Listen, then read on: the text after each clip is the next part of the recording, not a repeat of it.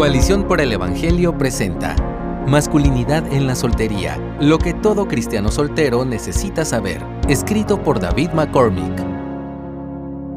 Recuerdo cómo se sentía, sentado en las sillas de la iglesia, con mis ojos cerrados y las manos sudadas, pidiéndole a Dios que me diera una esposa. Sentía un vacío como hombre que se representaba en la falta de un anillo en mi dedo anular.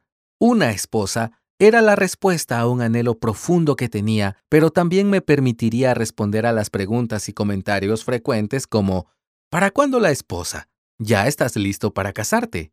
En ese entonces parecía que la cantidad de velas en mi pastel de cumpleaños era el único indicador de que estaba preparado para entrar en un pacto matrimonial.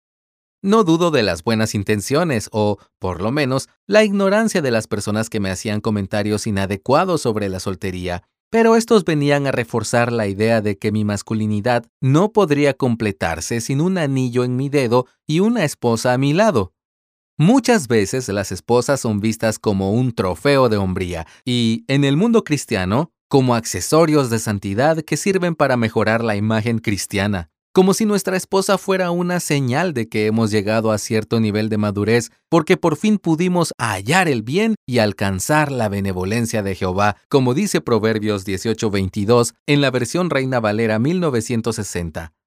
Aunque es cierto que encontrar una esposa es algo bueno y una muestra de la bondad de Dios, esto no significa que, al no tener esposa, nos falta bendición o benevolencia de parte del Señor.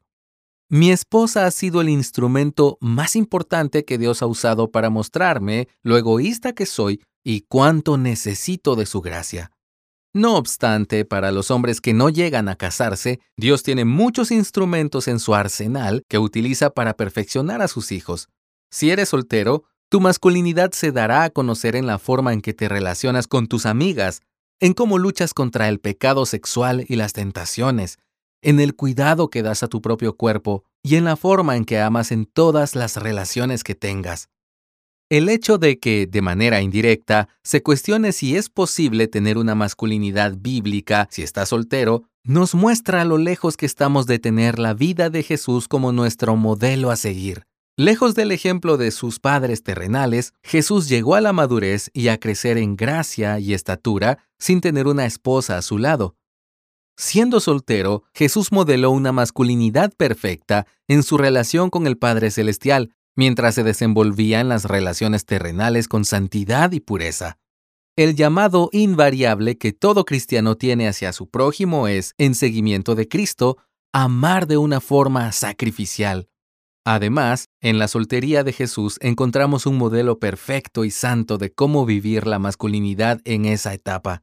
Así que cuando analizamos la forma en que Jesús vivió su ministerio terrenal, amando a su prójimo y a Dios de manera perfecta, podemos deducir la forma en que Dios desea que los hombres solteros vivan.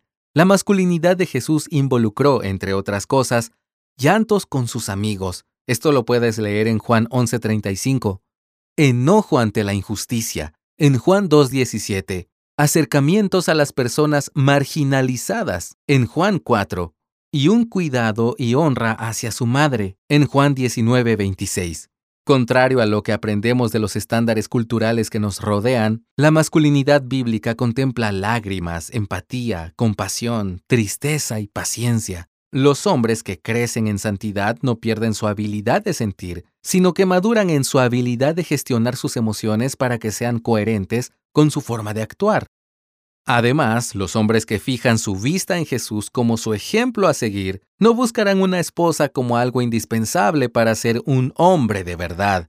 Si eres soltero, Dios te ha dado relaciones con amigos, jefes, vecinos y familiares como una oportunidad para vivir una masculinidad bíblica. Por ejemplo, amando de manera sacrificial, en cambio, un hombre que busca complacerse o vivir para su propio éxito se aleja del ejemplo que tenemos en la masculinidad perfecta manifestada en Jesús. Para los hombres de Dios, su masculinidad debe crecer, pero no solamente en autonomía y coraje en actividades terrenales. Los hombres pueden cazar, ver deportes, tener barbas grandes y golpear su pecho con pasión. Pero si no crecen en humildad y amor, se están alejando de la masculinidad como Dios la diseñó Lee 1 Corintios capítulo 16, versos del 13 al 14. La masculinidad bíblica se acrecienta cuando un hombre profundiza en su identidad como hijo de Dios. Los hombres cristianos solteros pueden crecer en santidad teniendo a Jesús como su punto de referencia y con relaciones sanas que provean oportunidades para rendir cuentas, amar, poner límites, sujetarse y mostrar liderazgo. Si deseas casarte, buscas algo bueno, pero no algo indispensable para crecer como hombre. Lo mejor y más necesario para nuestro crecimiento masculino fue provisto en la vida, muerte y resurrección de Jesús.